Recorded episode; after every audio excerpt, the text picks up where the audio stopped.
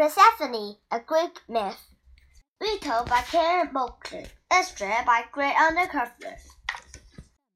It was a bright spring day as Persephone walked in the fields with her friends. She wandered far, gathering armloads of beautiful flowers and leaving her friends behind her.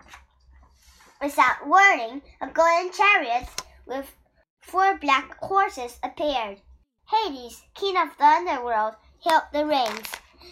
Hades rode over the dead, and his underground room was a dark and barren place. No goddess wanted to live there.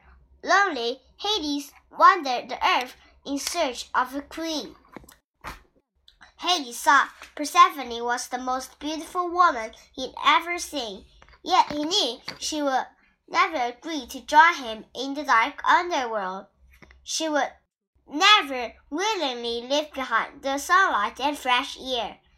So he didn't ask her. Instead, he reached out with one strong arm and led her into his chariot. Immediately, the ground began to shake and rumble, and a dark crack in the earth opened up in front of them. The black horses leaped into the crack, plunging into the underworld as the earth closed over them. Only Persephone's flowers were left behind. Deep in the underworld, Hades led Persephone to a gleaming golden throne. He placed a crown that sparkled with gems upon her head. All of this is yours now, he said. Persephone didn't care about crowns or thrones. He, she just only cried. Uh, she could only cry for what she had lost.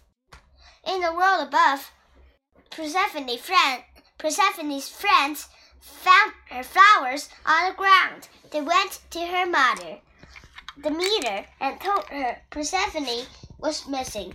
Demeter wandered the earth for days, searching in fear for her only daughter. Demeter was goddess of the earth and all growing things. She made the crops grow each year. But now that all changed. A cold wind blew, the leaves fell from the trees, the earth froze, and grains, fruits, and flowers all died. Months passed, but the dark winter remained as Demeter grieved. Zeus, the king of the gods, pleaded with Demeter. He asked her to bring back the sunlight and let the plants grow again. Demeter only cared about her daughter. So Zeus ordered Hades to return Persephone to the world above. Hades obeyed, but he begged Persephone to eat something before she left his world forever. Nothing tempted her but a small plate of pomegranate seeds. They seemed to glow as bright and red as tiny suns. Persephone tried one juicy seed. It was so delicious. She ate three more. Hades smiled and waved as Persephone laughed at him. He had tricked her, but she didn't yet know it. No one had ever told her that the living should never eat food in the underworld. When Demeter and Persephone finally met again, they flung their arms around each other. Hand in hand, they walked through the barren winter fields. With each step, the grass turned greener and the air warmer. Spring had returned. You didn't eat anything in the underworld, did you? Demeter asked her daughter. Nothing but four little seeds, Persephone said. Demeter burst into tears. Persephone's fate was sealed. Now, because of her mistake, Persephone must return to the underworld for part of each year. She must spend four of the twelve months there, one of each seed she ate.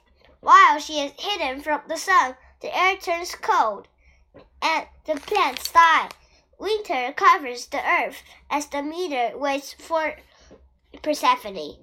After four months, Persephone returns to join her mother in the world above. The air warms, the ice melts, and the flowers bloom again. Spring returns.